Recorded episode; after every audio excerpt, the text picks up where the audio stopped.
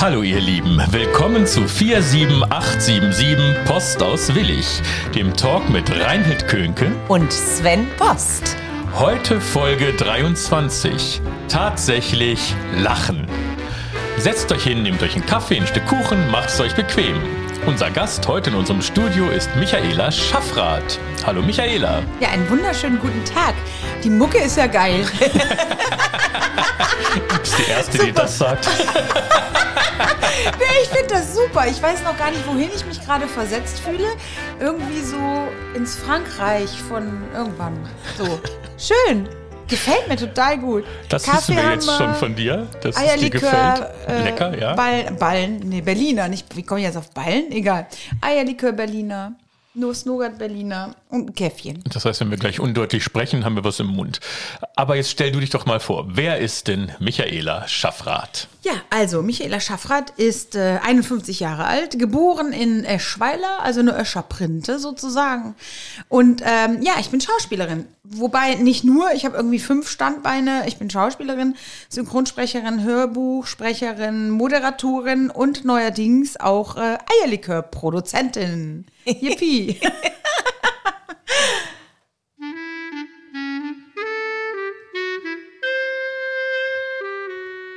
Reinhild fragt. Michaela, was war bisher deine weiteste Reise? Oh, meine weiteste Reise war in der Tat nach Australien. Ich muss jetzt gerade überlegen. Ähm, ja, Australien und zwar im Auftrag des Dschungelcamps.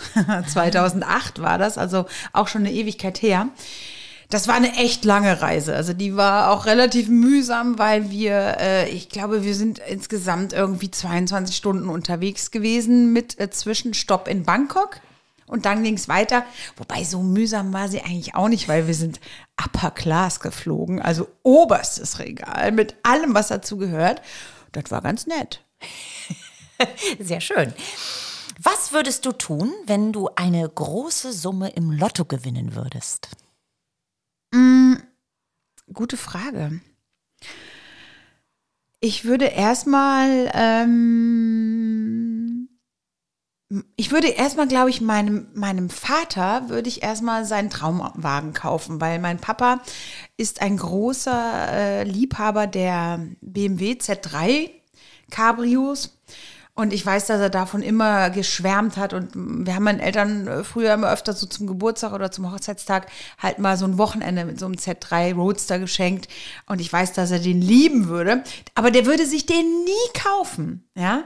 Und da würde ich erstmal meinem Papa diesen äh, Roadster schenken. Und dann würde ich ähm, der Patientenorganisation für angeborene Immundefekte, bei der ich äh, Schirmherrin bin, den würde ich auf jeden Fall noch ein bisschen Geld rüberschieben und ansonsten würde ich mir das, glaube ich, nett beiseite packen, weil im Grunde ich habe alles, äh, was ich brauche. Also ich würde das jetzt nicht auf den Kopf hauen.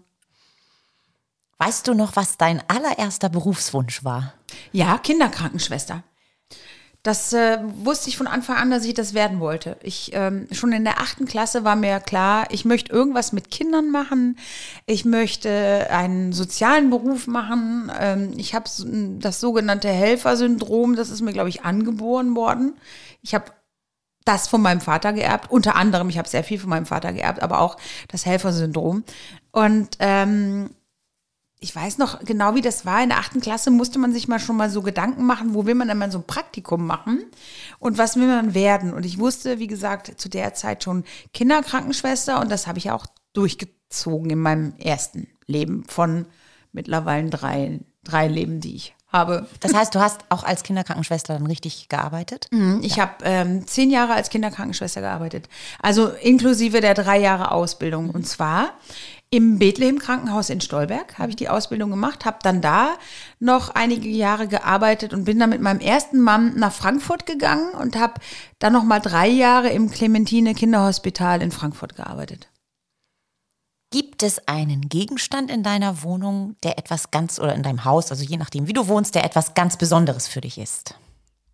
Oh, da muss ich nachdenken, weil da gibt es einige Gegenstände in der Wohnung, die mir wahnsinnig viel bedeuten. Also ähm, wir haben sehr viele schöne alte Möbel. Es gibt zum Beispiel einen ganz besonderen Wohnzimmertisch, der ist einzigartig. Den hat nämlich mein Mann Carlos selber gebaut. Äh, Carlos ist äh, handwerklich sehr begabt und der ist aus einem, aus einem, aus einer alten Eiche hat er äh, einen wunderbaren Wohnzimmertisch gebaut. Gibt es eine Sportart, die dir besonders viel Spaß macht? Hm. also, es geht auch auf dem Sofa sportlich sitzen. ja, ich mache ja schon Sport. Also ich brauche auch den Sport zum Ausgleich, äh, weil ich halt wahnsinnig gerne esse. ich bin halt leidenschaftliche Esserin. Ich liebe Essen. Für mich ist Essen auch einfach ein Stück Lebensqualität. Das gehört für mich zu einem guten Leben dazu, gut zu essen. Und ähm, also sagen wir mal so, ich, ich gehe schon ins Fitnessstudio. Also Laufen hasse ich, das geht überhaupt nicht bei mir. Laufen finde ich ganz furchtbar. Aber so eine Stunde auf dem Crosstrainer, das geht schon. Das finde ich ganz gut mit der richtigen Musik auf den Ohren. Und ähm, ja, und äh, ich habe ein tolles Fitnessstudio, welches direkt an der Weser ist. Ich lebe ja in Bremen mittlerweile und äh, das Fitnessstudio hat wirklich einen wunderschönen Blick auf die Weser und da kann man es eine Stunde ganz gut aushalten. Wie sieht für dich ein freier Tag aus? Das ist jetzt also das Gegenteil, ohne Sport vielleicht. Äh, also ein Tag, an dem du keinerlei Verpflichtungen hast, keine E-Mails, keine Telefonate, nichts. Oh, ausschlafen erstmal. Ganz wichtig. Ich brauche einfach meinen Schlaf und ich liebe Schlafen. Und dann würde ich sagen, ein freier Tag, äh, da wäre auf jeden Fall auch also am Wochenende zelebriere ich das auch schon mal öfter, wenn man ein freies Wochenende hat, das Handy wenigstens auf lautlos zu machen. Und dann packe ich meinen Mann und dann gehen wir in den Wald spazieren. Also spazieren gehen, stundenlang durch den Wald spazieren gehen und äh, irgendwo gemütlich ähm, kaffeesieren und Kuchen essen und äh, ja, einfach diese Zweisamkeit zelebrieren. Das ist für mich ein wunderschöner zwei, äh, freier Tag zu zweit. Warst du schon mal in einer lebensgefährlichen oder brenzlichen Situation? Ich glaube im Dschungelcamp. ja, das kann ich mir vorstellen. Also da habe ich mich oft gewundert, dass ich da Leben wieder rausgekommen bin. Also nee, wenn man sich diese Prüfungen mal anschaut, dann denkt man ja schon, meine Güte, da muss es aber wirklich gut abgesichert sein. Und es gab da wirklich Prüfungen und es gab eine Prüfung, da ist mir echt der Stift gegangen. Da dachte ich, wenn ich das überlebe, Halleluja. Ähm, da musste ich äh, mit einem Motorrad, ich habe einen Motorradführerschein, und ich musste mit einem Motorrad mit einem Anhänger, äh, nicht mit einem Anhänger, mit einem, äh, sag mal schnell. Seitenwagen. Dankeschön, mhm. ja, genau. Ähm, ähm, da saß die Isabel Edwardson drin, die Tänzerin von Let's Dance und, und ich musste das Motorrad fahren und über einen Abhang rüberfahren, aber die, die Spur, die ich befahren durfte, die war wirklich nur so schmal wie die Räder.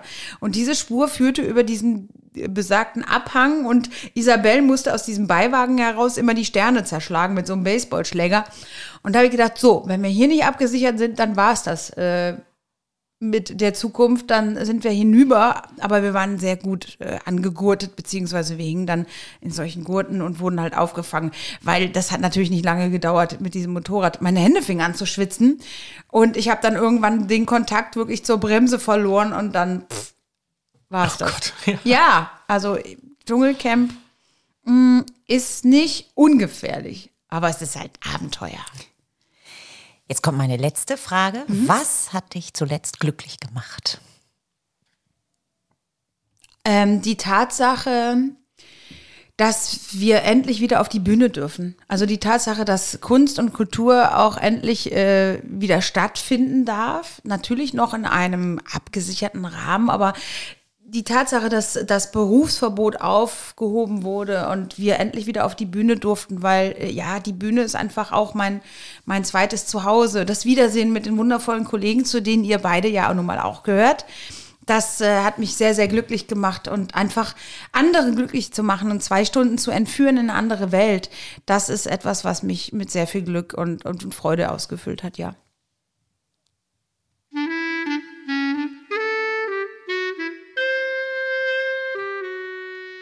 Wie wird man Michaela Schaffrath? Michaela, ähm, du hast ja eben schon ausgeplaudert, dass du gerne Schauspielerin bist und mit uns beiden auch gerade erst zusammen auf der Bühne standst. Äh, das fand ich auch sehr, sehr schön. Vielen Dank. Wenn, ja, gerne. Wenn jetzt jemand, wir sind gerade in Bonn, ähm, in Bonn rumläuft und ein Plakat sieht vom Mönch mit der Klatsche, Edgar Wallace, äh, Theater Persiflage. Äh, ähm, und dann sagt man sich, oh, ich möchte auch so werden wie Michaela Schaffrath. Wie wird man das? Was hast du gemacht, um jetzt da zu sein, wo du jetzt bist? Ähm, also erstmal finde ich das natürlich sehr schmeichelhaft, wenn es Leute geben sollte, die sagen, oh, ich würde auch gerne so sein wie Michaela Schaffrath. Also erstmal auf die Welt kommen, ne? Wäre ja schon mal ein guter Anfang, ja? Also bei deinen Eltern anrufen. Dann müssen erstmal meine Eltern fragen, wie das funktioniert mit mir, wie das geklappt hat mit mir. nee, äh, Scherz beiseite. Ähm, ja, mein Leben war ja jetzt immer, also nicht immer nur von, von, von Glück und positiven Dingen geprägt. Also ich, ich habe äh, auch sehr viel negative Dinge erlebt in meinem Leben. Auch selbstgemachte Dinge, also wo, wo ich selber Schuld daran habe, dass ich einfach, äh, ja, manchmal auch zu gutgläubig war oder auch zu naiv, gerade in jungen Jahren. Ähm, ich habe ja doch eine sehr außergewöhnliche Vita. Also jeder, der oder fast jeder, der Michaela Schaffrath kennt, kennt auch die Vita von Michaela Schaffrath, weiß auch, dass Michaela Schaffrath mal so zwei Jahre lang so einen kleinen Ausflug gemacht hat in eine etwas andere äh, Welt, sagen wir es mal so. Ähm, was, was glaube ich wirklich sehr, sehr wichtig ist für jeden Einzelnen. Und ich finde es eigentlich immer schwierig, wenn jemand so sein will wie jemand anderes, weil ähm, in die Fußstapfen eines, äh, eines Menschen zu treten ist unheimlich schwer. Ich finde, jeder sollte seine eigenen Fußstapfen hinterlassen, ja. Und nicht irgend versuchen, in irgendwelche Fußstapfen zu treten. Was ich aber jedem mit auf den Weg geben kann, ist, ähm, bei sich selbst zu bleiben, also sich selbst treu zu bleiben, mit allen Ecken und Kanten, die man hat.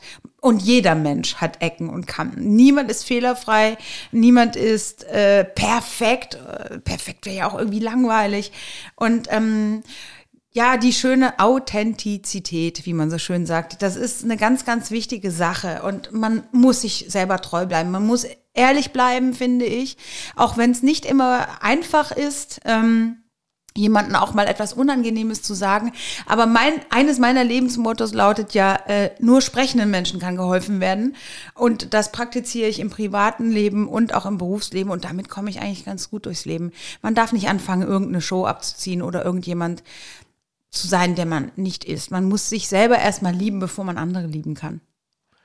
Das heißt, ähm, nach deinem kleinen zweijährigen Ausflug in andere Welten Ja. äh, bist du quasi ans Theater gekommen. Du wurdest entdeckt oder Nicht ganz. wie ist das passiert? Also ich habe erstmal mit, mit Schauspielerei angefangen und zwar erstmal nur im Film- und Fernsehbereich. Also ich bin in der Tat wirklich entdeckt worden, der Klassiker von einem Regisseur, der, der mich bei einem äh, Dreh entdeckt hat, ähm, für, damals für die Sendung Piep. Das, es gab ja so eine Sendung, die Verona Feldbusch damals noch moderiert hat, ja, die heißt ja heute halt Pot. Und bei diesem Opener für die Sendung Piep äh, hat der Regisseur Markus Rosenmüller Regie geführt. Und die Zusammenarbeit war einfach super. Wir haben uns von Anfang an sehr gut verstanden. Und der kam halt nach dem Dreh auf mich zu und sagte, du pass auf, ich fand das echt toll, wie du dich präsentiert hast. Du hast eine tolle Kamerapräsenz. Mit dir kann man sehr gut arbeiten. Du bist unkompliziert und hättest du nicht Lust, ähm, in meinem ersten Debüt-Kinofilm mitzuspielen, Der tote Taucher im Wald. Da sage ich, ja, äh, Klar, gerne. Aber ich hatte wirklich so gedacht, hm, der quatscht auch nur, der meldet sich sowieso nie wieder. Wie es ja leider sehr oft in unserer Branche der Fall ist, dass viel geredet wird, aber nichts passiert.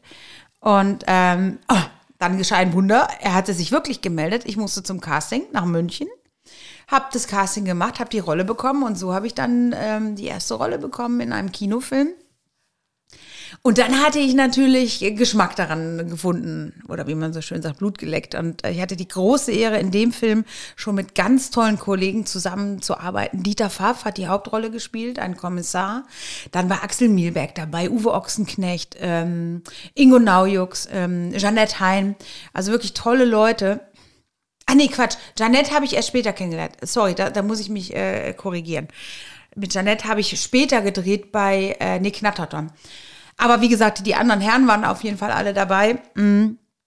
Und ich habe, äh, also Dieter Pfaff ist so mein väterlicher Freund geworden und mein Mentor. Und ich habe dann mit Dieter gesprochen. Ich habe dann kurze Zeit drauf nochmal mit Markus Rosenmüller gedreht. Er hatte dann Regie gemacht für einen Kommissar Sperling, wieder mit Dieter Pfaff. Und wie gesagt, ich habe, äh, da sind wir wieder beim Thema, nur sprechende Menschen kann geholfen werden. Ich habe Dieter ganz offen gefragt, sag mal, siehst du da irgendwie eine Chance für mich? Bin ich da richtig gut am Platze oder soll ich das lieber lassen? Und er meinte, äh, mach das auf jeden Fall weiter du, du bringst so ein Urtalent mit und äh, du hast wirklich eine tolle Ausstrahlung und ähm, ich habe ihn auch gefragt, ob ich eine Schauspielschule besuchen soll. Da hat er mir aber auch von abgeraten. Wobei er mir empfohlen hat, Sprechtraining zu nehmen, weil ich hatte damals noch einen sehr extremen rheinischen Dialekt. Und ähm, ich habe einige Workshops besucht und auch Privatunterricht genommen bei einer, bei einer ganz tollen Schauspielerin.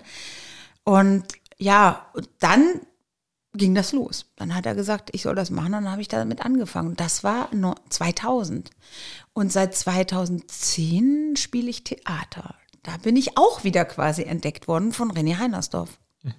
Der hat mir das erste Stück angeboten. Ähm, das waren die zärtlichen Machos mit äh, Hans-Jürgen Bäumler unter anderem. Das war sozusagen mein Einstieg in die Theaterwelt und seitdem, ja, ich habe einmal die Bühne betreten und will da einfach nie wieder runter.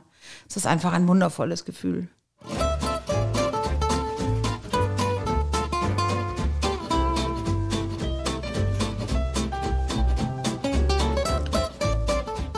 Verrückte Tatsachen.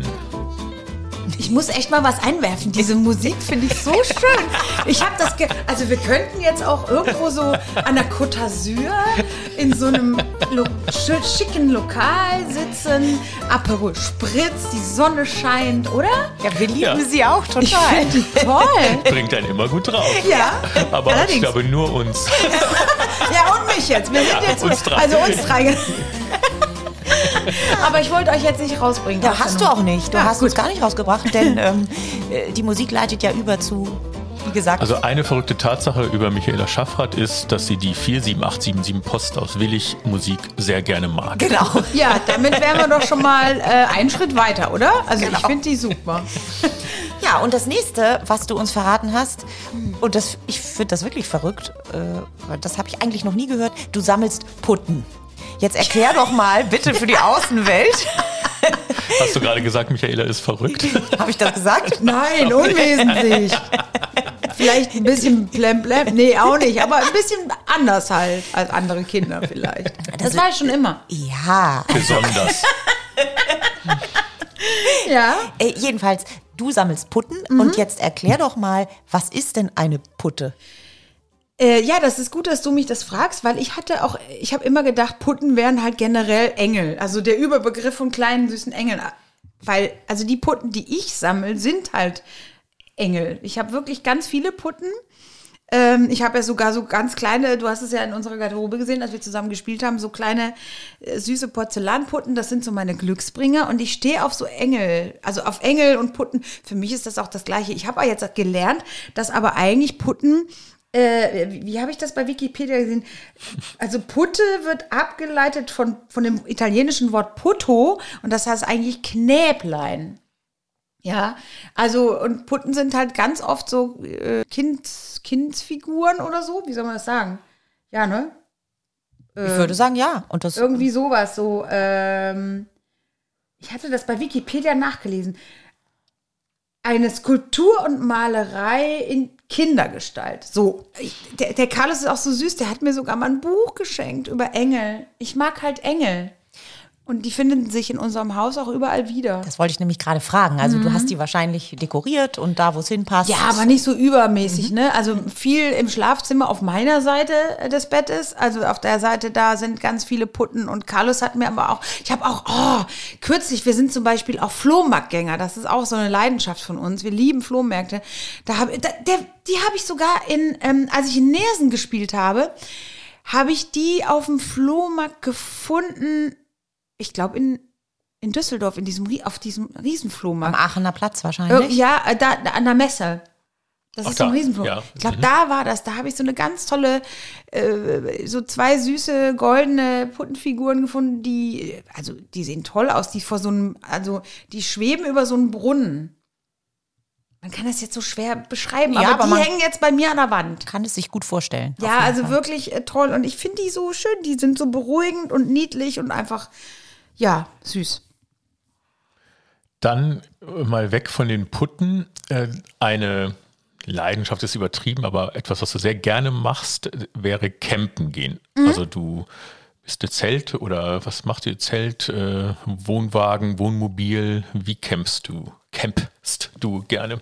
Also wir campen gerne äh, auch wieder abenteuerlich. Also wir haben keinen Wohnwagen und kein Wohnmobil. Wir haben einen Geländewagen und auf diesem Geländewagen befindet sich ein Dachzelt. Ähm, und das Gute ist natürlich daran, das klappst halt einfach zusammen und dann fährst du damit los. Und äh, du kommst damit natürlich überall hin, was ja bei einem Wohnmobil und einem Wohnwagen manchmal ein bisschen schwierig ist. Ja, und dann haben wir da das ganze Equipment dabei. Mm. Ich muss gestehen, ich bin durch Carlos erst wieder so ein bisschen zum Campen zurückgekommen. Also ich war schon immer ein sehr naturlieb, also na, naturliebender Mensch.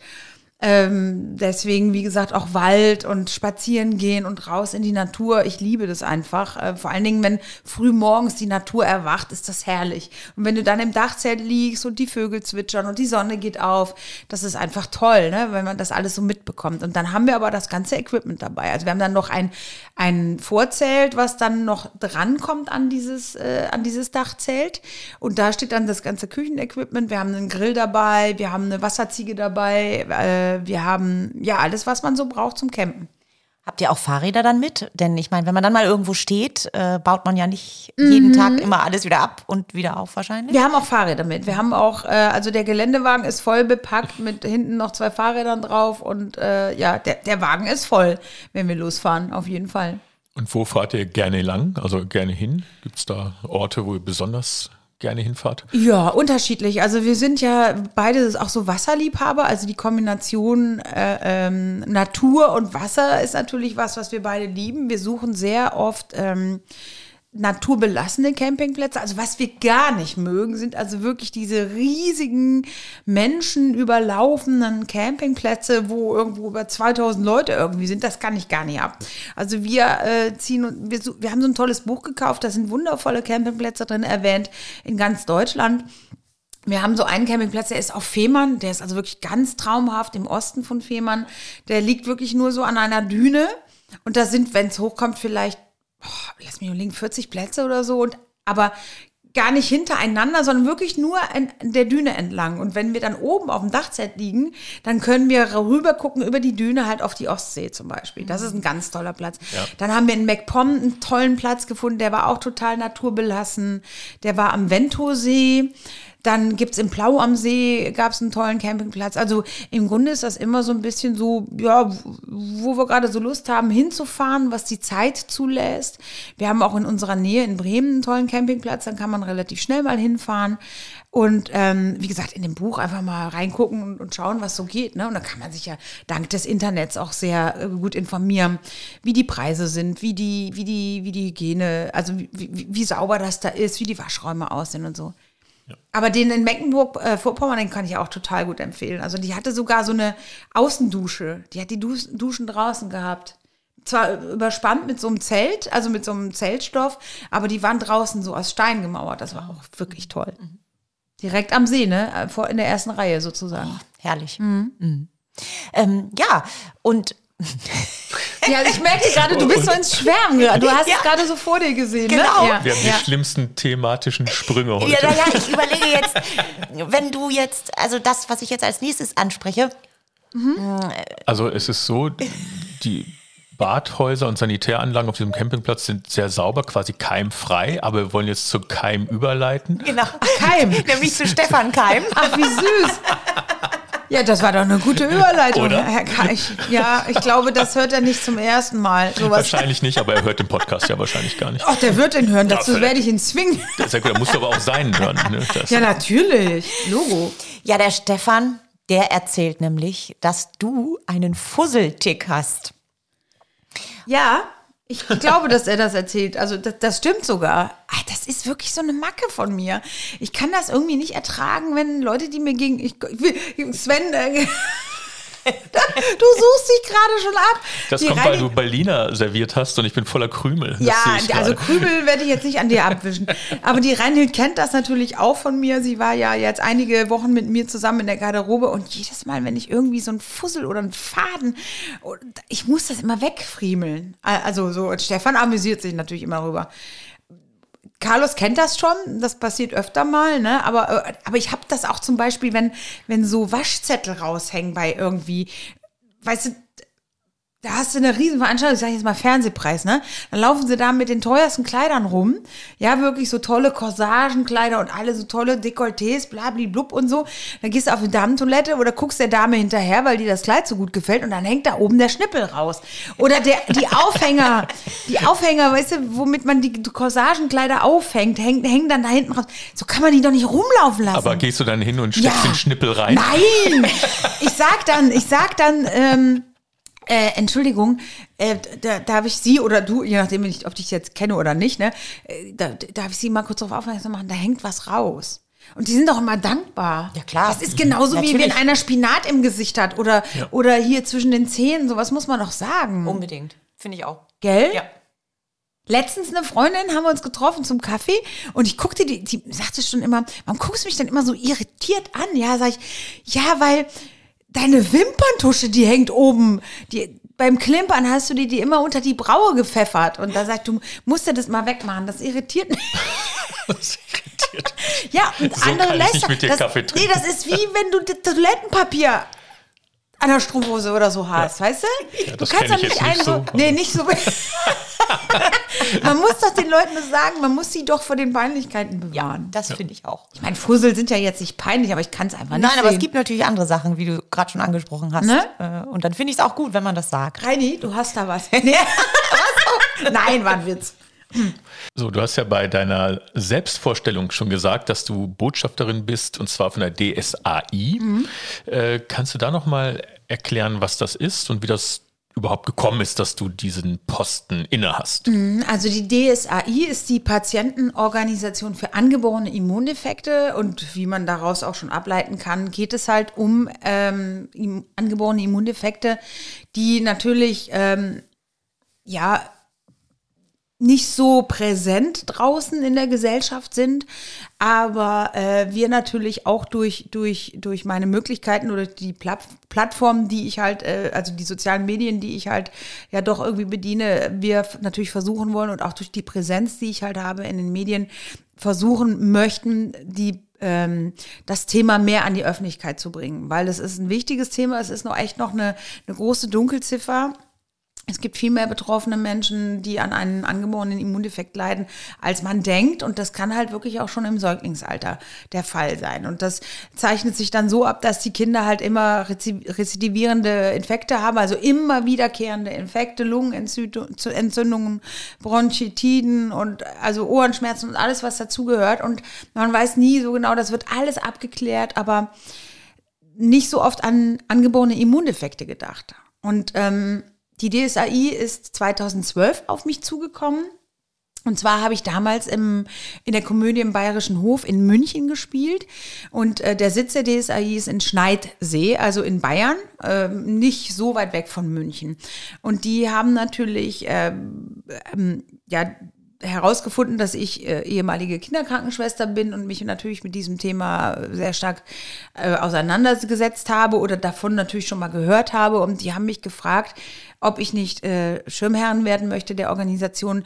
Da sind wir wieder bei dem Thema Glaubwürdigkeit, weißt du, weil man bekommt natürlich sehr häufig Anfragen von wegen, möchtest du nicht hier Schirmherrin von, was weiß ich, Tierheim oder ähm, was war, ja, es gibt so viele Fra ähm, Organisationen, die gerne Schirmherren hätten, aber ähm, ich muss sie dann noch immer schweren Herzens irgendwie absagen, weil ich mir denke, ich habe mit meiner Schirmherrschaft genug zu tun. Ich bin auch Botschafterin der DKMS, also der Deutschen Knochenmarkspenderdatei. Das geht aber auch ineinander über, ja, weil das ähm, eine schließt das andere quasi nicht aus. Es geht um beides um Plasma spenden, ja, und Plasma wird halt auch benötigt, um wieder Immunglobuline herzustellen für äh, äh, die betroffenen Patienten. Und ähm, Plasma braucht man ja für sehr, sehr viele Krankheitsbilder, ja. Und äh, wie gesagt, DKMS und DSAI, die, die, das verzahnt so. Also im Grunde die Botschaft ist die gleiche, Leute geht Plasma spenden. Und da setze ich mich natürlich wahnsinnig gerne für ein und sorge dafür, dass die Leute da ähm, mehr Aufmerksamkeit bekommen. Oder in dem Falle die Patientenorganisation.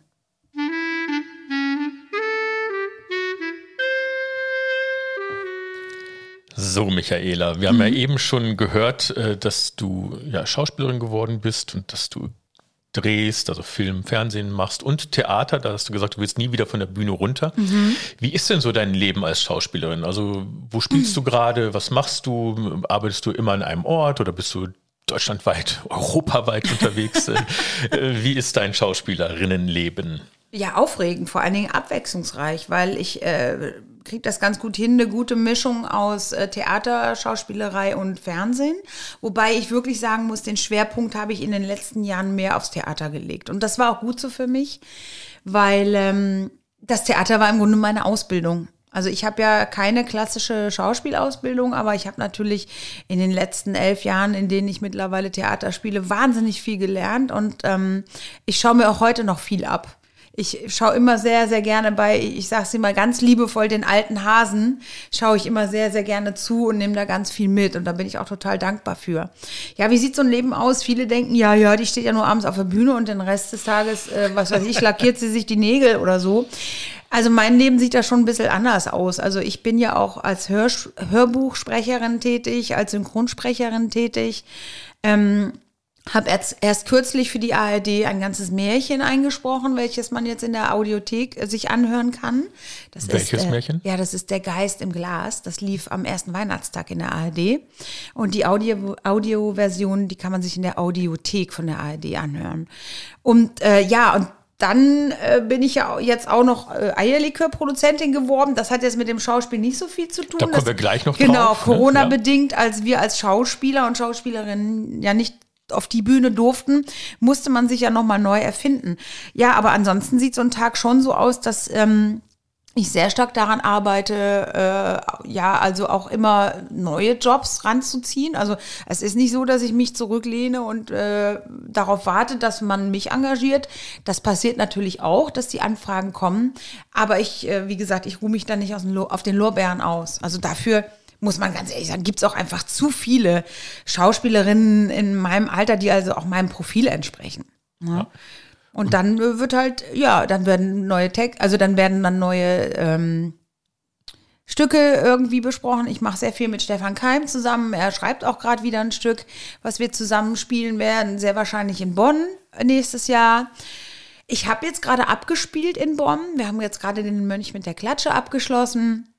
Und das Tolle daran ist, äh, diesen Mönch mit der Klatsche spielen Stefan Keim und ich jetzt äh, auch auf der AIDA im März wieder. Wir sind sozusagen jetzt noch aufs Schiff gegangen mit dem Stück. Also ihr wart schon einmal auf dem Schiff? Schon zweimal Schon sogar. zweimal? Mhm, okay. Genau, wir waren schon zweimal auf dem Schiff. Letztes Jahr im November, nee, Quatsch, im September. Dann dieses Jahr im Januar. Und äh, im März, ab dem 5. März, geht es dann auf die AIDA Bella. Nach Dubai. Nach Dubai, ja, völlig verrückt. Für die oder? Mönch mit der Klatsche Welttournee 2022. Genau. naja, also im Grunde, genau, wenn man es ja. mal so sieht, äh, ja. sind wir auch auf Welttournee mit dem ja. Stück, weil wir waren äh, bei der ersten Reise waren wir äh, oben in Schweden unterwegs. Die zweite Reise ging von Mallorca, äh, ging von äh, Gran Canaria nach Mallorca und jetzt geht's nach Dubai und wer weiß, was sonst noch so kommt. Ja, sehr schön. Ähm, und dann ist das so, äh, diese Stücke normalerweise werden ja en suite gespielt, also am mhm. Stück hintereinander weg für drei Wochen, zwei Wochen, sechs Wochen, je nachdem, mhm. wie, wie, wie das gebucht wird. Und du arbeitest, du wohnst in Bremen, hast du selber gesagt. Mhm. Und spielst jetzt gerade, oder hast jetzt gerade in Bonn abgespielt, dann spielst du demnächst in Dubai. Also ähm, ja, langweilig ist nicht. Vor Dubai irgendwo. Ja, irgendwo vor Wasser. Dubai oder vielleicht auch im Oman. Ich weiß ja nicht, wo wir da gerade mit dem Schiff sind oder Abu Dhabi, keine Ahnung. Irgendwo da halt. Also ne? du bist also viel von zu Hause weg, wo du Ja. dann eben auch an anderen Theatern proben musst, logischerweise einen Natürlich. Monat oder wie lange. Da müsste man auch mal sechs Wochen oder so weg von zu Hause. Und wir gehen jetzt auch, äh, das ist auch schon fix, wir gehen auch mit dem Mönch mit der Klatsche auch noch auf Tournee in diesem Jahr. Also im Herbst, im ähm, September, im November gehen wir auf Tournee mit dem Mönch mit der Klatsche und nächstes Jahr im März.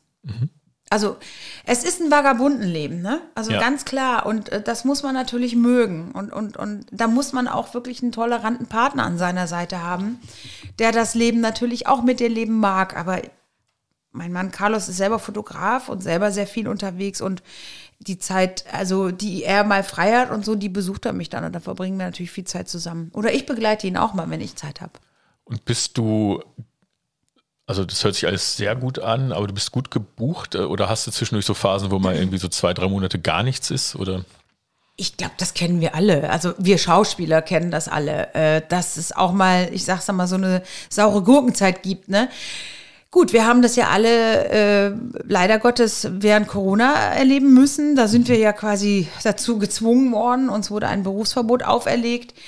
Ähm, und die ersten drei Monate war das für mich auch kein Problem. Da, ganz im Gegenteil, da habe ich noch so gedacht, oh, ist ja mal ganz nett, ne? Kannst ja aber viel Zeit mit Carlos verbringen, kannst du mal so liegen gebliebene Sachen erledigen. Wir sanieren auch gerade ein Haus oder besser gesagt, wir haben vor drei Jahren angefangen, können wir da mal richtig Gas geben und das Haus fertig machen.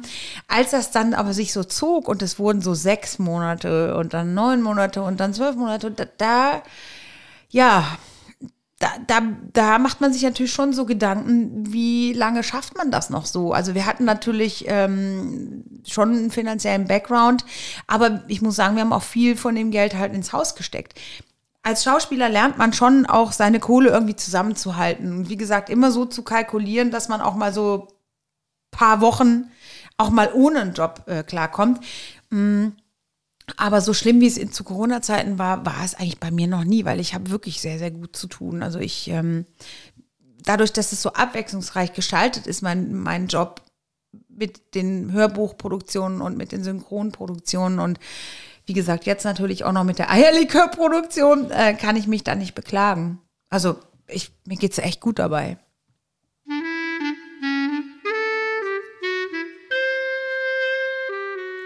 Entweder oder Fragen. Dein Tag, läuft der eher verrückt oder vernünftig? Verrückt.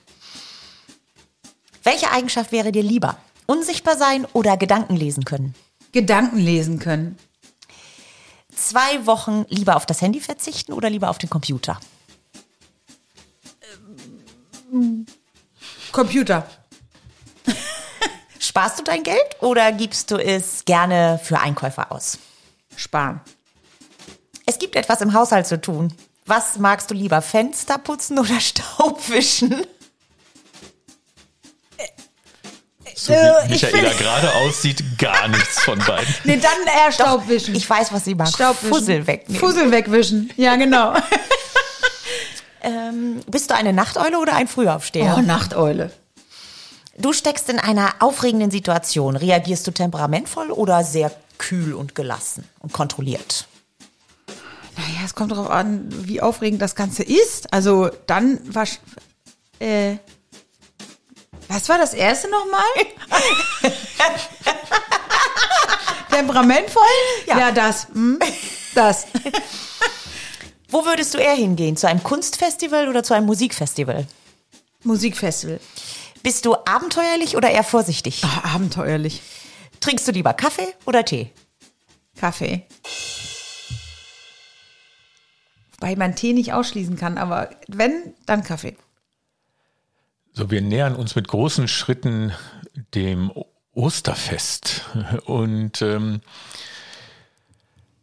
du hast diverse Male heute schon erwähnt, dass du durch die Corona-Flauten, die man hatte, beruflich bist du noch mal ein bisschen umgesattelt und du bist ja jetzt eine große Eierlikör-Produzentin, was wir sehr gut finden, weil wir lieben dein Eierlikör tatsächlich. Oh, Ähm, das freut mich sehr. wir lieben ihn sehr. Ja, ne? Also- Habt ihr heute auch schon wieder? ich habe eben schon eine Flasche hier gesehen. Ähm, Ja, ja, ich beliefer ja mittlerweile auch hier von Bonn, von meiner Hauptzentrale. Also wie ist das gekommen? Wie äh, man steht auf und denkt, oh, ich müsste mal Eierlikör herstellen. Also wie, Ja, dann hätte ich eine ganze Menge Geschäftsfelder, glaube ich. Nee, es ist total verrückt. Wie so vieles in meinem Leben. Ich sage ja immer, es gibt auch keine Zufälle. Ähm, ich muss fairerweise sagen, es ist Corona-bedingt passiert. Also, weil es geschah äh, 2020, ja. Und zwar ähm, im Winter 2020, im November.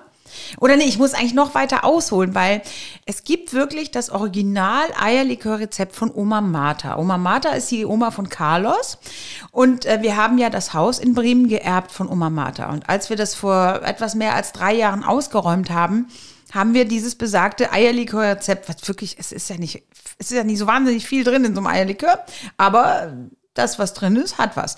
Ähm, das, das war auf dem Zettel einfach nur verewigt, ja. Und der fiel uns entgegen, als wir ähm, den Dachboden ausgeräumt haben. Da war so eine Riesentruhe, wo so ganz viel Gedöns drin lag übers Haus. und so fangen so viele Abenteuerfilme an. Man macht äh, eine Dachbodenbegehung und findet eine Schatzkarte und du hast quasi deinen Schatz gefunden. Ja, wir haben unseren Schatz. Ich habe einen Schatz gefunden. Der trägt die Eiereinamen, keine Ahnung, egal. Ähm, ja, auf jeden Fall. Ähm, haben, wir, haben wir aber dann erstmal weggesteckt, weil wir so dachten, ja, gut, ist schön, bewahren wir auf. Da waren auch noch so Testamentsentwürfe drin und äh, was vom Grundbuch, vom Haus und so. Also wirklich so der gesamte Kram mit alten Fotos, wie es früher aussah, haben wir alles schön weggepackt. Und dann kam ja, wie gesagt, Corona und äh, Winter 2020. Und ich bin normalerweise jemand, der immer handschriftlich äh, so für Familie und enge Freunde und, und, und Geschäftspartner äh, Karten schreibt, Weihnachtskarten schreibt und dann immer was mitschickt. Entweder selbstgebackene Plätzchen oder Schokolade aus Bremen oder irgendwas. Und dann stand im November ein ganz, ganz lieber Freund von uns, also Carlos bester Freund, äh, bei uns vor der Tür, wollte uns beim Sanieren helfen und hatte 28 Eier von seinen glücklichen Hühnern dabei. Einfach so. Ja, der bringt eigentlich immer Eier von seinen glücklichen Hühnern mit, aber es waren diesmal so viele und ich habe den nur angeguckt und was soll ich denn jetzt damit machen?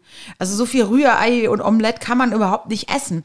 Und dann meinte Carlos, du kannst doch mal Oma Marthas äh, Eierlikörrezept ausprobieren. Darf ich sagen, in welcher Küchenmaschine oder darf man, ist das jetzt hier Werbung? Naja, meinst es im- gibt so eine. Thermomix? Ja, danke schön, Weil genau. Im letzten Podcast wurde eine Anti-Thermomix-Werbung gemacht. Ach so, Stimmt, ehrlich? von jemandem, der nicht mit Thermomix kochen ist, da kann man auch mal wieder den Ruf herstellen.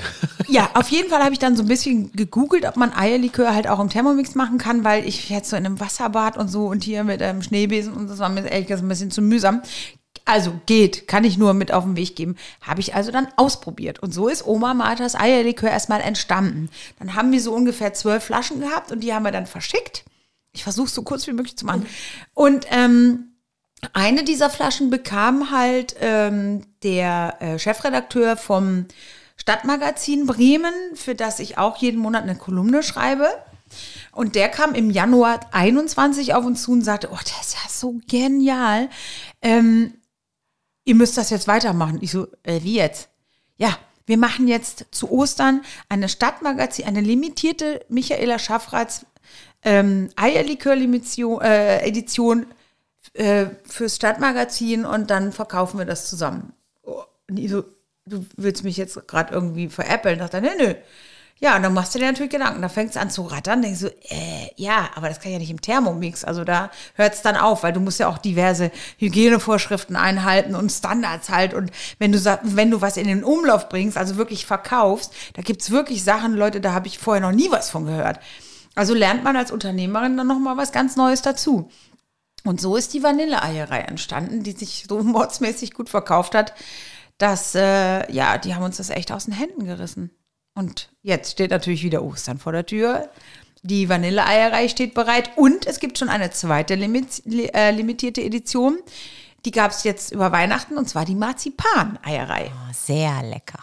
Ja, das kann man pur trinken. Du kannst ihn pur trinken. Du kannst ihn natürlich auch übers Tiramisu oder übers Eis oder in einen Crepe oder also für einen Eierlikörkuchen finde ich ihn jetzt ein bisschen zu schade, weil der ist, äh, sagen wir mal, im oberen Preissegment, würde, würde ich es mal so sagen. Ne? Aber du kannst damit so viel machen oder einfach in diesen Schoko, in diesen Waffelbechern, ne? Mm, ein bisschen äh, Schokolade drüber reiben und weg das, hau weg das Zeug. Also das heißt, das Stadtmagazin hat diese Limited Edition Ja. verkauft, an die Kunden gebracht. Äh, und jetzt gehst du von da jetzt Schritte weiter. Ich habe neulich mitbekommen, dass du hier in Bonn mit, äh, mit dem Kaufhof äh, zumindest Gespräche geführt hast, ja, was da es jetzt bei gibt natürlich ist. immer äh, mehr, es gibt natürlich immer mehr Geschäftsfelder oder immer mehr äh, äh, ja, Geschäfte äh, oder auch Konzerne, die ihr Interesse bekunden. Aber da gibt's natürlich wahnsinnig viel, was man auch wirklich dann besprechen muss. Und ähm, ich finde, es gibt gewisse Richtlinien, die man auch einhalten sollte. Und mal sehen, also wir sind in der Tat im Gespräch, kann dazu aber jetzt noch nicht so wahnsinnig viel Musst sagen. ja auch es nicht, gibt ne? halt einige Edekaner, wie ich sie so nett nenne, also Edeka-Geschäfte, die ihn schon verkaufen. Es gibt sehr, sehr schöne Feinkostläden, die ihn verkaufen. Es gibt sogar äh, High-Class-Boutiquen, die ihn verkaufen, also so Second-Hand-Boutiquen auch im High-Class-Bereich. Dann äh, gibt es einen ganz tollen Charity-Shop in Hamburg, die ihn verkaufen. Und da tut man dann sogar noch was Gutes, weil sozusagen die Erlöse auch dann den Obdachlosen zugutekommt. Ja. Und das heißt, äh, du hast ja selber schon gesagt, man steht nicht mehr zu Hause in der Küche und kocht den vor sich hin, Nee, sondern du hast jetzt quasi. Ich habe eine jetzt Distille. Mal, ja, ich Ja, wollte es gerade sagen, eine Fabrik, aber nee, eine es Distille. gibt eine Distille, die Ja. den für uns herstellt. Natürlich äh, äh, nach dem Originalrezept von Oma Martha. Also den mussten wir dann natürlich das Rezept verraten, ist klar. Und äh, ja, mit denen arbeiten wir zusammen und das ist wirklich, äh, das ist so durch die Decke geknallt, dass uns das so selber so überrascht hat, dass die Leute den auch so mögen. Also wir mögen ihn selber sehr gerne. Ich glaube fast, ich bin mein bester Kunde irgendwie, ja. Also Ja, und du musst Das ja auch, so Freude. wenn du zum Beispiel das mit dem Marzipan machst, du probierst es dann so lange, bis es wirklich für dich perfekt ist. Ja, ne? das ist ja wirklich das Schlimmste an dieser ganzen Geschichte, dass ich das erstmal alles durchprobieren muss, bis bis wir uns dann entscheiden. Nee, Scherz beiseite. Es ist in der Tat so. Ich lasse mir, wenn ich eine Idee habe, so war das beim Marzipan jetzt auch, oder mit der Vanille fing das auch so an, ich lasse mir das wirklich äh, auch bezüglich der Konsistenz und bezüglich des Geschmacks und der Cremigkeit und so, lasse ich mir wirklich ähm, erstmal Geschmacksmuster zukommen und die probieren wir dann erstmal durch, bis das wirklich dann so schmeckt, wie wir das haben wollen. Wahnsinn. Ja, es macht auch so einen Spaß und man wird immer kreativer. Also wir werden jetzt auch äh, zu Ostern werden wir noch ähm, ein kleines Set rausbringen und zwar äh, ein Set. Ah, die Spülmaschine piepst. Das naja, kann passieren. Die hört aber auch gleich wieder auf. Ähm, ja, also so ein Set machen wir ähm, mit äh, sechs kleinen Trüffelpralinen in drei verschiedenen Geschmacksrichtungen und dann in Kombi mit dem äh, Vanille mit der Vanilleeierei. Hört sich sehr lecker an, auf jeden Fall. Oh, die sind ja. so lecker. Diese, das, sind, das ist helle Schokolade, also weiße Schokolade, dunkle Schokolade und Pistazie. Aber die hast jetzt nicht du nach eigenem Rezept herstellen lassen, sondern das Nein, gab's nein, nein, nein, nein. Die, die. Pralinen, die gibt es. Das sind diese Tartufo. Ähm, also die heißen äh, Trüffelo. Trüffelo, nicht Tartufo, sondern Truffelo-Pralinen heißen die. Die gibt's schon. Die gibt's in einem mm, sehr, sehr guten Feinkost-Großhandel und von denen werde ich beliefert, was das angeht. Kann man alles auf der Seite gucken. Auf welcher Seite Auf denn? welcher Seite? Ah Genau. ja, wir haben, es gibt eine Shop-Seite, die heißt www.michaela-schaffrath.shop und da findet man alle Produkte. Das sollten wir vielleicht verlinken. Ähm, Gute Idee. und das ist quasi jetzt auch ein legitimes Standbein geworden. Also wenn das jetzt, ich sag jetzt mal, es klappt alles nicht mehr. Schauspielerei, es kommt ne, die nächste Welle, die nächste Welle, die Theater zeigen sich eher verhalten mit Engagements. Äh, und glaubst du, dass das was sein könnte, wovon du auch leben kannst? Ne? Also, dass, dass sich das jetzt so, also ich sage jetzt nicht reich werden, ne? aber dass man zumindest, das ist so ein Standbein einfach für die schwierigen Zeiten woanders. Das, äh, Ja, auf jeden Fall. Also und vor allen Dingen, es ist auch unser Baby, wie wir es immer so liebevoll nennen. Also das ist etwas, was Carlos und ich sozusagen auf die Welt gebracht haben und wo wir auch die alleinigen Entscheider sind in, in jegliche Richtungen. Also wir wollen da auch nicht irgendwelche Kooperationen eingehen.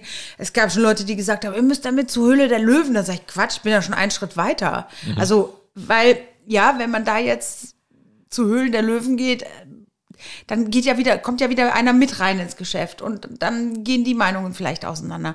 Nee, dieses Baby haben wir beide wirklich ganz alleine geboren. Natürlich mit so einem kleinen Geburtshelfer. Das war halt, wie gesagt, der ähm, Chefredakteur vom Stadtmagazin. Und da gibt's halt ein ganz wundervolles Geschäft in Bremen. Das heißt auch Made in Bremen. Das kann ich euch übrigens mal ans Herz legen, wenn ihr Da habe ich ihn mal bestellt übrigens. ich wollte dich nicht ehrlich? anschnurren.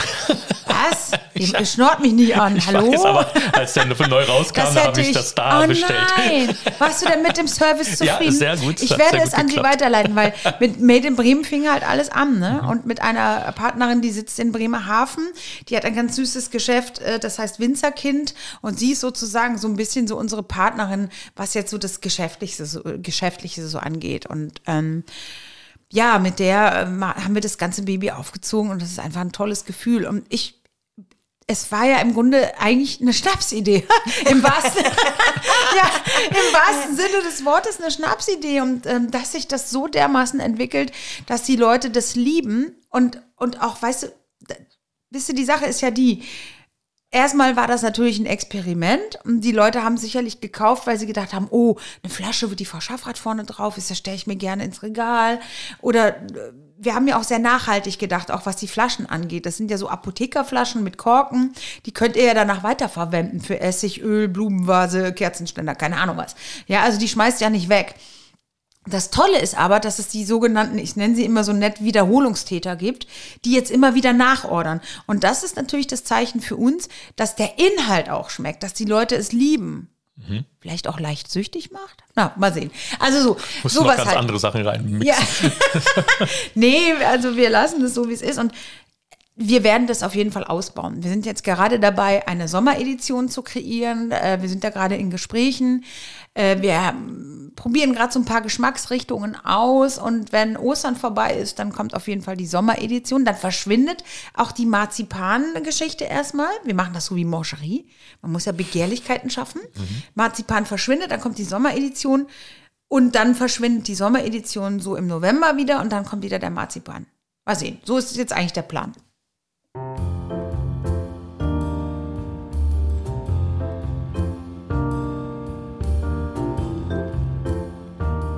Poesiealbum. Jetzt gehen wir mal wieder weg vom Eierlikör und hin zur Kultur. Wobei, wenn jetzt Udo Lindenberg dein Eierlikör kaufen würde, der malt ja mit Eierlikör. Ne? Mhm. Der macht dann seine Eierlikörchen-Bilder. Das wäre auch noch ein guter Werbeeffekt, glaube ich. Ich habe ihn auf jeden Fall auf dem Zettel. Also äh, Carlos kennt Udo ja persönlich. Also ich kenne Udo natürlich auch, ähm, weil man sich hier und da mal begegnet. Äh, Udo steht ganz oben auf dem Zettel. Also i- ich, ich würde ja gern mal mit ihm so ein kleines Eierlikör-Battle machen. Es gibt ja auch von ihm ein Eierlikör und stimmt. dann finde ich, sollten wir Ja. uns eigentlich mal verabreden und äh, so ein kleines Eierlikör-Battle machen. Das wäre doch auch in Ordnung. Dann kommen wir auch dazu Natürlich. und äh, stehen geschickt im Hintergrund.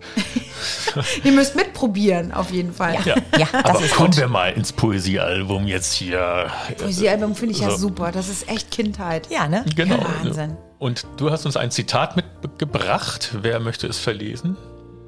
Rein. Ja, ich lese das mal vor. Du hast uns Folgendes mitgebracht. Ein Tag, an dem du nicht gelacht hast, ist ein verlorener Tag. Von Charlie Chaplin. Was bedeutet das für dich? Ich meine, es ist relativ selbsterklärend, Mhm. aber ich kenne dich nur als positives Wesen, egal was gerade so ansteht im Leben. Ähm, deswegen bin ich auch so gerne in deiner Gegenwart, muss ich mal sagen. Oh, danke. Das So, kann ich ähm. aber nur zurückgeben an euch beide. Das ist wirklich immer schön. Ne? Also du lachst gerne. Ja, ich lache gerne. Ich finde, Lachen ist auch so ein Lebenselixier. Und äh, ich bin so ein äußerst positiver Mensch, obwohl, wie ich ja eingangs unseres, in, so, in unserem Gespräch gesagt habe, bei mir auch nicht immer alles so tüfte war und äh, immer nur äh, Sonnenschein im Leben hatte. Aber ich betrachte das Leben als Geschenk.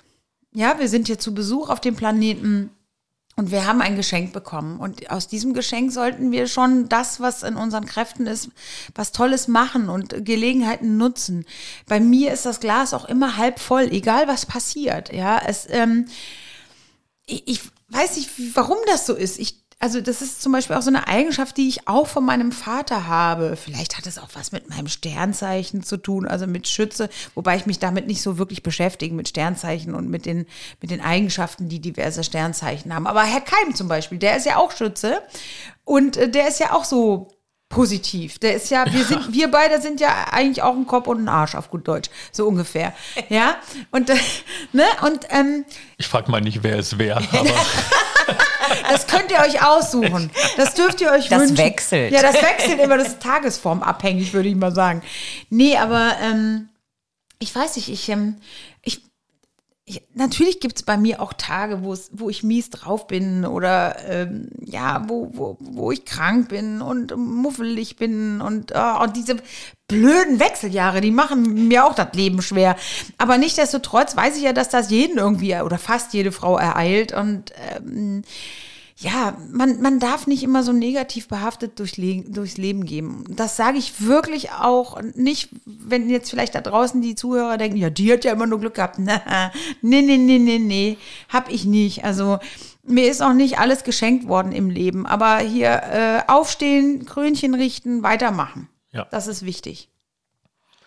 dann gehört zu dem Poesiealbums Eintrag natürlich auch noch äh, Lieblingsfilm Doppelpunkt. Und da Ja. hast du gesagt, du bist relativ breit aufgestellt. Du magst romantische Komödien oder Mhm. Romantikfilme, hast du es genannt.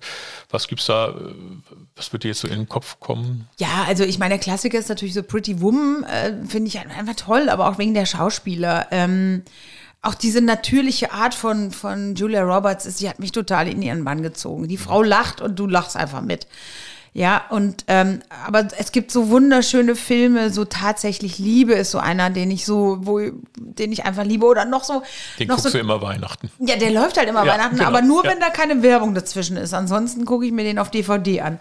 Oder ähm, es gibt so einen ganz wundervollen Film, auch mit einer ganz tollen Botschaft, der heißt Was das Herz begehrt mit Jack Nicholson und Diane Keaton. Ein so traumhafter Film. Und bei eurer Musik muss ich immer an Paris denken, wo die sich in Paris auf dieser Brücke treffen. Da kenne ich übrigens auch ein Pärchen, da hat mal so ein Heiratsantrag stattgefunden, aber da wollen wir nicht, äh, wollen, wollen wir nicht ins Detail gehen. Aber das fällt mir gerade so ein. Also das assoziiere ich halt damit. Aber das ist bei mir auch mal so ein bisschen tagesformabhängig. Es gibt auch Tage, da mag ich auch die knallharten Actionfilme. Ähm, zum Beispiel auch so Sachen, so, äh, also Keanu Reeves finde ich halt auch total genial. Der spielt auch bei Was das Herz begehrt mit so, als da spielt er einen Arzt. Oh, so charming.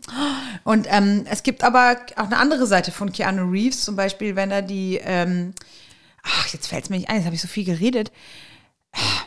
Wick, heißt er nicht? Warte mal. Wick Ja, mit W-I-C-K. ja, mit W-I-C-K, ja. Nicht mit G Perücke, sondern Nee, Wick, genau. John Wick. John Wick, Ja. genau. Die, die sind ja auch hammerhart und knallhart. Also sowas mag ich halt auch, solche Action-Geschichten.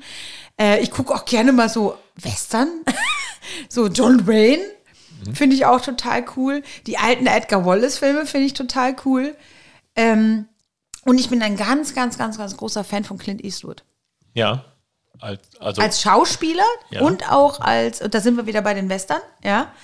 Ähm, eine Handvoll Dollar und so. Also das sind ja wirklich diese Klassiker, die Mhm. Ja. er gemacht hat. Aber ich finde ihn auch als Regisseur großartig. Also Ich finde gerade jetzt vor allem auch großartig die Gran Torino-Phase oder die, diese ganzen Filme, die jetzt kommen. Million Dollar Baby. Ich habe ja. Rotz und Wasser geheult. Ja, also da, Gran Torino, Hammerfilm. Der ist Ähm, auch schon 90 durch, ne? Ja, also Wahnsinn. und dreht noch wie ein Weltmeister. er hat jetzt gerade, ja, der ist schon, glaub, ja, ja, ja. ja, der ist schon über Lass 90. mich nicht lügen, aber ich meine. Nee, der ist schon, glaube ich, über 90. Und äh, The Mole, Mole, The Mole, ja? Hammer. Also, also das wäre zum Beispiel äh, jemand, dem ich wahnsinnig gern mal begegnen würde. Ich glaube, das wird auch ein Wunsch bleiben, aber das wäre so einer, wo ich denke, uh, wow. Und als Fan von romantischen Filmen und Clint Eastwood wäre ja dann Brücken am Fluss Ah, die ultimative. Crossover-Geschichte. Oh ja. ja, ganz, ganz schön. Ja, es gibt schon tolle, tolle Filme da draußen. Sehr schön.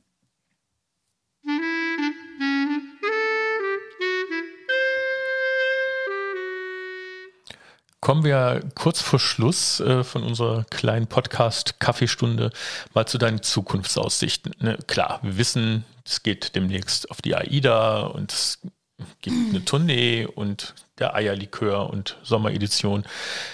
im Herbst, Winter wieder Marzipan. Also das Mhm. läuft alles bis jetzt gut und ähm, das ist so dein 2022. Äh, Würdest du es gerne so, dass das jetzt so weitergeht, immer in die Richtung? Oder hast du noch andere? Du hast ja gesagt, du hast irgendwie fünf Standbeine oder gibt es noch andere Pläne? Oder was steht so in der Zukunft an, wo du jetzt schon so siehst, also was du auch sagen darfst, ähm, in die Richtung könnte es gehen oder in die oder das möchte ich machen? Ja, also wie gesagt, äh, die Vergangenheit hat uns ja gelehrt, dass ähm, Pläne sehr schnell zunichte gemacht werden können. Ich, ich bin wahnsinnig genügsam. Also das heißt, ähm, ich bin auch wieder durch die Corona-Pandemie dankbarer geworden, ja, und ähm, auch ein bisschen demütiger. Und ich habe wirklich, ich, ich darf mich gar nicht beklagen. Ich bin total glücklich, ich habe einen tollen Mann an meiner Seite, ich habe wundervolle, eine wundervolle Familie an meiner Seite, ähm, tolle Freunde, tolle Kollegen, die mein Leben so dermaßen bereichern. Für mich ist es einfach irgendwie wichtig in diesem, ich sag mal, wenn dieser Dunstkreis so für mich bleibt, ja, und wenn wir natürlich vor allen Dingen gesund bleiben und äh, noch viel gemeinsam erleben dürfen, beruflich, ja, pf, weiß man nicht, was kommt. Also wir sind natürlich in Planung eines neuen Stückes. Äh, der Stefan Keim schreibt gerade wieder ein neues Stück, welches wir nächstes Jahr in Bonn aufführen wollen. Dann ähm, führen wir auch glücklicherweise wieder Gespräche mit Nersen, ob die Schlossfestspiele wieder stattfinden. Wann, äh, weiß ich jetzt wirklich noch nicht, aber ich habe auf jeden Fall dem Intendanten, dem Jan Budinus, mal so durch die Blume gesagt, dass ich gerne wieder dort spielen möchte. Stefan auch und dann natürlich nur mit euch, ist klar. Natürlich, da bestehen wir auch Ne? drauf. Ja. Nein, aber ähm, ich ähm, habe im, im, im Herbst noch ein tolles Projekt vor mir. Also, oder andersrum, wir, wir warten jetzt erstmal ab, was mit der AIDA noch passiert, weil da bekommen wir jetzt in den nächsten Wochen sozusagen den Jahresplan, was die AIDA-Touren angeht. Also da werden noch einige Schiffe kommen und ähm, dann äh, habe ich im, im Herbst ein ganz großes äh, Ding, wo ich schon jetzt so ein bisschen aufgeregt bin, wenn ich darüber nachdenke, weil ich zum ersten Mal auch in einem klassischen Stück mitspielen werde, und zwar im Jedermann. Und nicht in der, als die Botschaft. Also das äh, sage ich schon mal vorweg. Ich werde die Werke spielen. Und ähm, Open Air ist das. In Belitz wird das stattfinden und zwar im September. Und da freue ich mich natürlich mega drauf. Da sollten wir vielleicht mal vorbeischneiden. Ja, Das wäre ich. schön. Ja. Ich, ja. Also das, äh, ich bin sehr gespannt. Belitz ist ja, soll ja sehr, sehr schön sein. Ich muss gestehen, ich war noch nie da. Aber das ist äh, Open Air. Ich muss jetzt gerade überlegen, ich weiß nicht, ob es im Rahmen der Bundesgartenschau oder der Landesgartenschau ist. Auf jeden Fall ist das im Rahmen, ist das also eingebettet in einem riesen Open Air Event. Wir spielen, glaube ich, sechsmal oder siebenmal. Und ähm, ja, jedermann ist halt ein Klassiker, ne? Und ich finde es halt total toll, jetzt auch mal meine Fühler in diese Richtung auszustrecken. Und ansonsten schauen wir mal. Ähm, ja, was, was äh, TV angeht oder, oder Kinoproduktionen, kann man so weit voraus ja noch gar nichts sagen, Ja. weil das wisst ihr selber, gerade im Fernsehbereich findet das ja auch gerade wieder leider wegen Corona sehr, sehr kurzfristig statt, ja. Also Theater wird ja langfristig geplant. Da weiß ich ja schon, was im nächsten Jahr ist mit der Tournee und äh, mit dem Stück in Bonn. Aber Fernsehen, da wirst du heute angerufen, ob du in vier Wochen drehen kannst. Ne? Ja. Also ich werde da natürlich auch wieder ein bisschen vermehrt meine Fühler ausstrecken, beziehungsweise meine Agentur. Und ganz in ferner Zukunft haben wir ja schon gesagt, äh, ziehen wir alle zusammen und machen so eine Rentner-WG. Ne? Auf Mallorca, haben wir gesagt. auch immer. Ja, Wir wollten eigentlich ein Mehrgenerationenhaus machen, aber Ja, wir sind doch- alle eine Generation. ich wollte das gerade ist sagen, ja, schwierig. das mit dem Mehrgen das Mehrgenerationenhaus klingt zwar gut, aber äh, ich glaube, du wärst der Jüngste dann, aber so viel ist Na, ja auch- ist jünger. Also, Ach, du bist jünger. Ja, ich bin das Küken bitte. dann. ich sehe nur bist jünger das aus. Ich bin das Küken. Ja. Nein, nicht wirklich. Wir sehen doch alle top aus. Ja, Das, sowieso. das habe ich auch nicht bestritten. Nee, nee, das nicht. Aber ich, äh, guck mal, ich habe dir dann gedacht, ähm, Sven wäre jünger. Nein, nein. Immer schön Eierlikör trinken, da bleibt man jung. nochmal. Hm?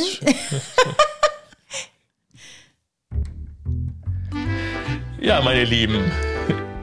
Besser Nein, kann. sag nicht, es ist schon zu Ende. Tja, besser kann so eine Stunde gar nicht aufhören, dass das Michaela Schaffrath sagt, ich sehe jünger aus als Reinhild. Das habe ich noch nie gehört. Äh, Und sie Ich hat ihre gar nicht. Brille auf, sie sieht, was sie sagt, aber es ist dunkel. Nee, Ähm, aber ich weiß gar nicht, ob ich das jemals wieder gut machen kann. Naja, schauen wir mal. Ich hätte da noch eine Flasche Marzipan. Ja, ihr seht, wir haben noch Spaß. Ich hoffe, ihr habt euren Kuchen aufgekriegt und den Kaffee ausgetrunken. Das war wieder 47877 Post aus Willig mit der Folge 23 Tatsächlich Lachen. Ich danke dir, Michaela Schaffrath. Vielen Dank. Ich danke euch für den wirklich sehr, sehr tollen Plausch. Dank dir, Reinhild. Ja, danke, danke Sven, danke Michaela. Und danke auch euch, dass ihr so treu immer zuhört. Folgt uns auf Instagram, Twitter, auf den ganzen sozialen Medienkanälen, wo wir so sind. Schreibt uns gerne, wir beantworten eure E-Mails auch sehr gerne. Habt einen schönen Nachmittag. Bis zum nächsten Mal. Tschüss, Reini. Tschüss Sven. Tschüss, Michaela. Tschüss. Bleibt gesund und fröhlich.